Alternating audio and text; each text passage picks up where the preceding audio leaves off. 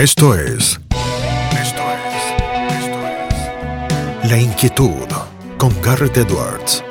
El lugar donde hay más preguntas que certezas.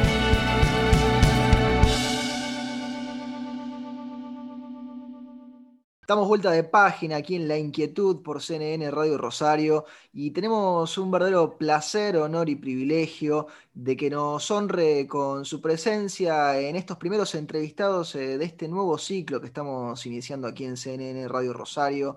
Es eh, probablemente una de las personas eh, con quien más disfruto charlar, siempre me quedo con alguna reflexión, con alguna idea, con alguna manera distinta de ver o de pensar las cosas. Él nos presta su tiempo muy generosamente, muy amablemente. Sabe de derecho, pero no solamente sabe de derecho, sabe también de filosofía, de filosofía política, de política y de la real política y de lo que sucede en nuestro país y en otros países. Hablo de no otro que del doctor Alejandro Fargosi. Doctor Fargosi, Garrett aquí lo saluda. ¿Cómo está? Garrett, ¿qué tal?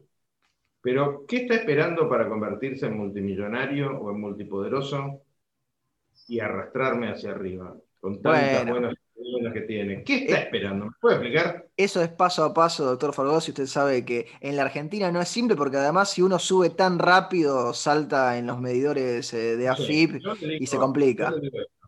mis abuelas se murieron, mi madre se murió. El único que dice esas cosas de mí es usted, así que le, rápido. Doctor Fargosi, eh, si le parece, arrancamos por una cuestión eh, más, eh, más personal, más íntima en este ciclo, nos podemos dar esa oportunidad. ¿Cómo fue que usted decidió dedicarse al derecho? Tenía que poner el dedo en la llaga, pregunto, tenía que. Los chicos, siempre me lo he preguntado. Los chicos tienen una tendencia que, que es más vieja que andar a pie, que es emular a los padres, buscar la aprobación de los padres mi padre fue un abogado, un abogado muy conocido por otra parte, fue un abogado muy apasionado de su profesión, de hecho trabajó hasta el día en que se murió. Y yo nunca me planteé otra cosa que ser abogado. Y le cuento algo que es, yo no sé si gracioso o terrible, pero bueno, eh, hace poquitos años, un buen día miré mi biblioteca personal y había un montón de libros de arquitectura. Digo, pero yo en realidad lo que me gusta es la arquitectura. Lo que pasa es que por mi propia quizás por la época en la que me tocó vivir, eh, soy convencido de que a uno le tiene que gustar lo que hace. O sea, cuando yo me pongo a arreglar una mesa, me convierto en carpintero, cuando me pongo a hablar de derecho, me convierto en abogado, y cuando me pongo a mirar edificios, me convierto en arquitecto. Porque hay que ponerle pasión a la, actividad que está llevando a cabo, es la mejor manera de vivir, en definitiva. Doctor Fargosi, es muy interesante esa imagen que nos presta de la arquitectura, ¿no? de los libros de arquitectura y de determinadas pasiones que uno también comparte con aquello a lo que se dedica principalmente, porque hay algunos autores que piensan que hay una suerte de relación entre el derecho y la arquitectura, no con el afán a lo mejor de planificadores o de diseñadores centrales, que eso los conocemos también, los que se piensan que el derecho es igual a la arquitectura, pero ¿usted eh, siente que, que la arquitectura le sirve también para pensar el derecho desde otras ópticas, para tratar de imaginarse el derecho como si fuera un edificio o una gran obra en construcción? Claro, es que lo es. En realidad, el, derecho, el derecho tiene una enorme, una enorme relación con la arquitectura y tiene una enorme relación con la matemática, aunque parezca mentira. Es decir, el pensamiento matemático, el pensamiento lógico, permite que uno eh, encuentre soluciones jurídicas aún sin haberlas estudiado. Es más, durante toda mi larguísima carrera docente, yo lo que siempre le decía a los alumnos era, señores, si no lo saben, invéntenlo y si lo inventan bien, es más, más valioso todavía que si lo hubieran estudiado. Porque el estudiar implica incorporar un conocimiento ajeno, incorporarlo a la propia cabeza. Ok, pero cuando uno inventa e inventa bien, quiere decir que piensa como un jurista, como, como un hacedor de leyes. Porque el derecho tiene una inmensa lógica. El derecho es una estructura, es una especie de, para ponerlo en términos cotidianos, que todo el mundo es futbolero, yo no, pero mucha gente futbolera, es el reglamento que nos permite convivir, es la única manera de que haya una puerta, dos personas y no se maten para salir primero. Eso es el derecho, en definitiva. Eh, la, arquitectura, ¿qué es? La arquitectura también es el medio por el cual la gente primero encuentra una forma de vivir mejor y después encuentra una forma de vivir más lindo. Pero la arquitectura no se nos impone, es más, la arquitectura trata de acoplarse al ser humano, no de dominar al ser humano. Y ahí es donde interviene esa diferencia que tan inteligentemente hizo usted que es una cosa es la arquitectura y otra cosa es la planificación que pretende dominarnos. También en derecho están todos estos maniáticos de la planificación, de, es más, hoy leí en el diario este, este, este, este ataque de nazi sovietismo de la ley de abastecimiento. Sí, sí, para controlar el stock. No pueden controlar las vacunas si quieren controlar eh, el stock de las empresas. Pero es que son afanes de dominación. Lo que subyace atrás de, todos estos pensamientos es el afán de que unos pocos dominen a unos muchos. Y ahí está la gran maravilla del derecho. El derecho, y no lo dije yo, lo han dicho autores infinitamente más, más respetables que la que puede ser mi opinión aislada, el derecho es la lucha por la libertad. Es la lucha por la libertad. O sea, a través del derecho, ¿qué logramos? Logramos que yo quede igualado a un jugador de básquet, pese a que me arranca 30 centímetros. bueno, Campazo veo que juega muy bien y mide un metro 78, así que ahí a lo mejor si uno se hubiese entrenado tenía posibilidades. No. 1,78 yo lo miro como alto. ¿Qué quiere que le diga? Si llego a 1,70 cuando me tiran en el potro de tormento. Este, lo cierto es que, el derecho es lo que, nos, es lo que nos permite la igualdad. En un mundo más avanzado que el nuestro. Desgraciadamente en la Argentina, el derecho lo que concreta es la desigualdad, permanentemente. ¿Por qué? Porque los amigos de los jueces, para ponerlo en términos de Martín Fierro, los amigos del poder, para ponerlo en términos actuales, los amigos del poder les va mejor que a los neutros o enemigos del poder. Nos dejó ahí, doctor, eh, un montón de, puntos eh, como para tomar y, continuar, pero este último de Martín Fierro, usted que, también sabe de, historia argentina y de literatura argentina, me parece que es eh, importante porque se charla poco, ¿no? El Martín Fierro, nuestra gran obra fundamental, o una de las grandes obras fundamentales de lo que es la literatura argentina y la identidad también argentina, porque digo, se lee y se ha leído en las escuelas, es eh, parte de la tradición eh, compartida de esta cultura tan nuestra, eh, y parece ser que siempre nos acordamos de los consejos del viejo Vizcacha, cuando los consejos del viejo Vizcacha no era para que los siguiéramos, era justamente lo contrario de lo que debíamos hacer. ¿Hemos marrado el camino un poco con eso, doctor Fargosi, en algún momento? Totalmente. Eh, desgraciadamente, sí, desgraciadamente creemos que el viejo Vizcacha es un, es un sabio y en realidad un viejo ladrín eh, que no, no, estaba dando, no estaba dando lo mejor de sí. Eh, el secreto de la vida no es ser un avivado. El secreto de la vida es delomarse, trabajar, estudiar. Pero bueno, eso de alguna manera fue superado gracias a Sarmiento y a su magnífica escolarización eso de alguna manera fue superado gracias a un montón de gente de primera que vino en, en aquella época, en la primera posguerra, en la segunda posguerra.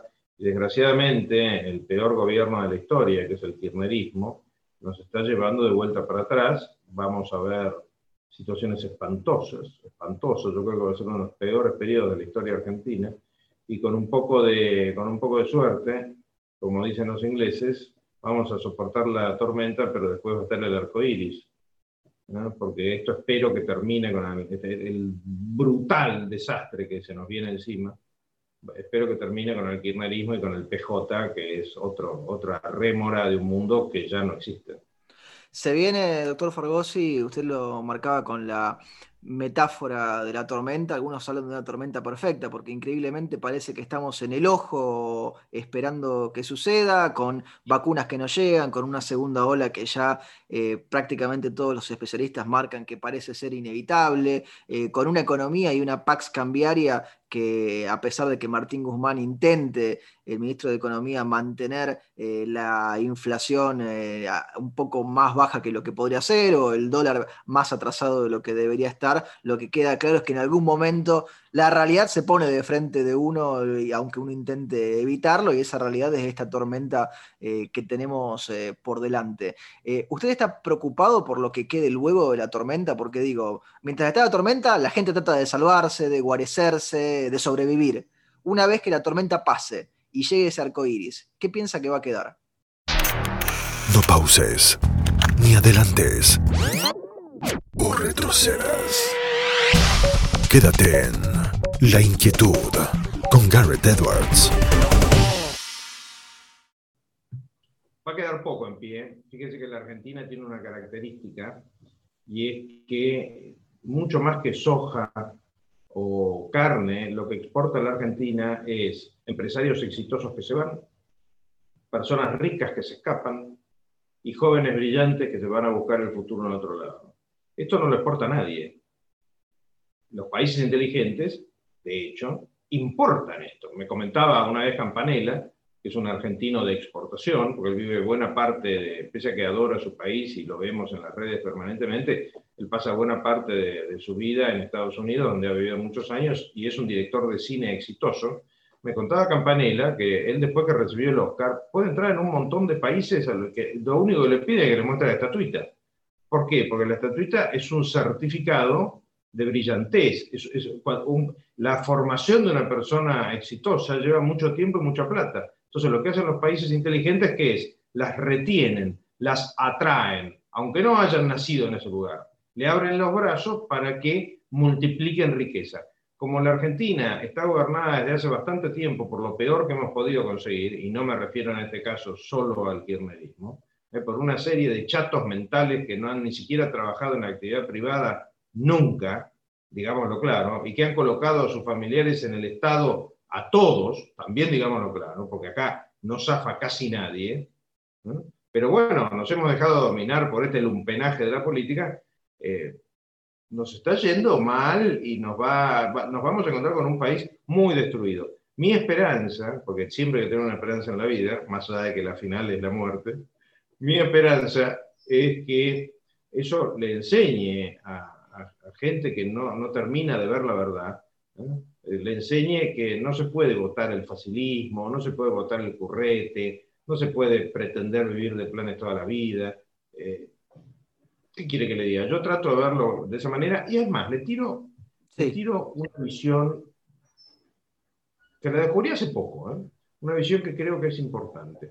Cristina Kirchner es la persona, desde mi punto de vista, más poderosa en la Argentina desde 1852. ¿Por qué? Porque solo Rosas tuvo el poder absoluto sobre todo que tiene Cristina Kirchner. No lo tuvo Roca, no lo tuvo Perón, no lo tuvo Irigoyen, no lo tuvieron los militares, siempre había factores que los condicionaban. Cristina Kirchner mira a alguien y ese alguien baja la vista, tiembla, la obedece, todos estos ministros, subsecretarios y demás, yo les tengo poco respeto porque en definitiva son un lote de obsecuentes de Cristina, ni hablar. El, famoso temor reverencial. Exactamente, ni hablar del presidente nominal, porque esto es un presidente nominal lo que tenemos. Salvo en un sector. Un sector que a se le consta, yo lo, critico todo lo que se lo debe criticar con mucha dureza, que es el sector judicial. Mm. Pese a todos sus defectos, que los tiene y, y tiene más de lo que debiera, el único aspecto en el que Cristina Kirchner ha encontrado una limitación ha sido en la justicia porque todavía hay jueces buenos, todavía hay jueces valiosos, todavía hay jueces con coraje, y eso es la que la desespera, que es un sector que no ha podido dominar por completo. Sobre esa gente nosotros podemos reconstruir al Poder Judicial y sobre el Poder Judicial podemos reconstruir un montón de cosas. Hablábamos recién fuera de cámara sobre ese disparate monumental que es la ley de abastecimiento, que no es viene de la época de los militares porque es una ley nazi soviética, una irrealidad total, que ahora la están reflotando. Pero bueno, esa ley existe porque hasta ahora ningún juez le puso los cañones y la, declaró inconstitucional. Cuando más jueces tengan más coraje, la Argentina va a ser un país mejor. Le tengo hay un fallo que mucho, perdón que lo... no, no, por favor. Hay un fallo de la Corte Suprema norteamericana. Estados Unidos no existiría sin su sistema judicial tiene problemas, pero tiene una Corte Suprema que realmente ha sido, en general, entre muy buena y excelente. Y uno de los fallos que a mí siempre me gusta recordar de la Corte Suprema fue una vez que el gobierno norteamericano quiso argumentar sobre la guerra, en este caso sobre la guerra de Corea, para negarle a unos, a unos particulares derechos constitucionales. Y la Corte le dijo, clarito, le dijo, mire, gobierno de Estados Unidos, el Estado existe para que esos derechos existan. No argumente la supervivencia del Estado para negar derechos que son los que justifican la existencia del Estado.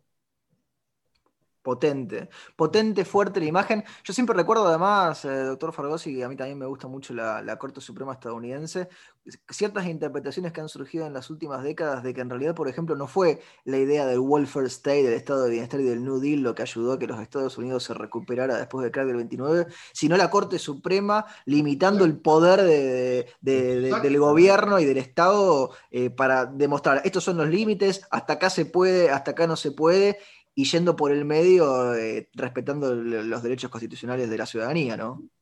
Vio Garrett, pero qué, buena, qué buen comentario. Vio que se ha instalado en el imaginario colectivo, en el imaginario colectivo que no lee, sino que mira, se ha instalado que Estados Unidos se levantó por el New Deal. No, Estados Unidos se levantó porque la Corte lo atajó a Roosevelt con el New Deal. Pues Roosevelt era medio desorbitado con el tema del New Deal. Mm. Era muy populista, ojo, Roosevelt fue un presidente populista pero como la Corte le puso límites y Rubén lo respetó, no lo mandó al Soria de turno a, apretar a la Corte, como Rubén lo respetó, la potencia, ¿cuál es la potencia que tiene la humanidad? La potencia de la humanidad son los humanos, no le demos más vuelta, o sea, la humanidad se compone de humanos, no se compone de gobiernos o de militantes.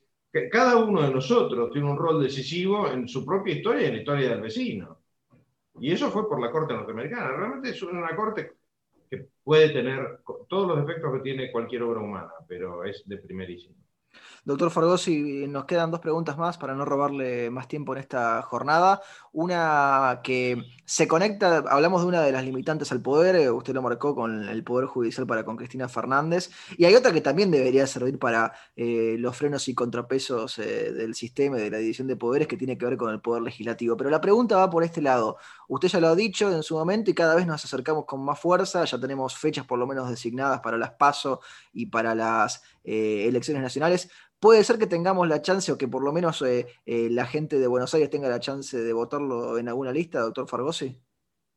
Mire, no depende de mí. Yo me encantaría, porque la verdad es que me encantaría. Creo que esta etapa de la vida, cuando uno pasa la, terrible barrera de los 65 años, no solamente por la vacuna, sino también por, por el físico, eh, tiene una gran, una gran ventaja. No hay hijos que criar, con lo cual uno puede dedicarse a, los nietos de alguna manera, indirectamente.